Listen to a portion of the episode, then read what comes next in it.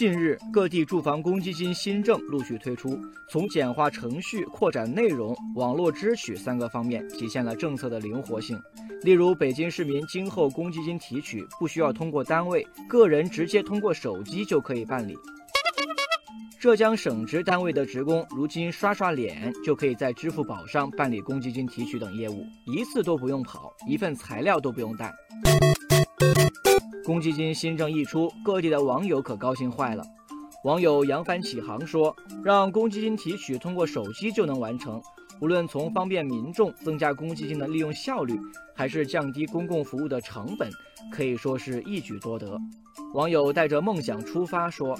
终于不用为提取公积金在柜台排队等候一个小时。”网友学无止境说：“手机提取公积金，各地没有理由不尽快跟进。”使之成为城市公共服务的标配。除了提高公积金提取的便利，多地还要求压缩贷款审批时限，加大拒绝公积金贷款款的惩处力度等，保障购房者使用公积金贷款。例如，武汉、兰州和合肥等地提出十个工作日内完成审批。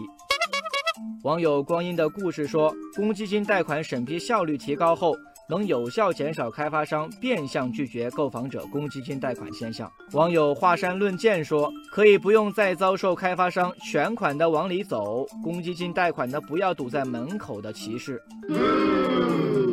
网友春华秋实说：“要定期把明确拒绝公积金贷款的不诚信开发商进行公示，并且把诚信制度跟开发商拿地销售挂起钩来，开发商才不敢明里一套，暗地里又一套。”在这一轮公积金制度改革中，只有为数不多的城市提高公积金贷款额度。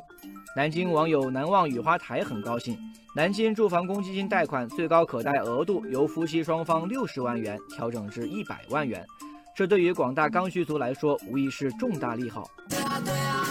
然而，在房价高企的一线城市，公积金贷款最高额度也不过一百二十万元，这对于一线城市的房价来说显然是有差距的。网友故乡的原野期待，公积金贷款的服务改善了，限额也该适度提高了。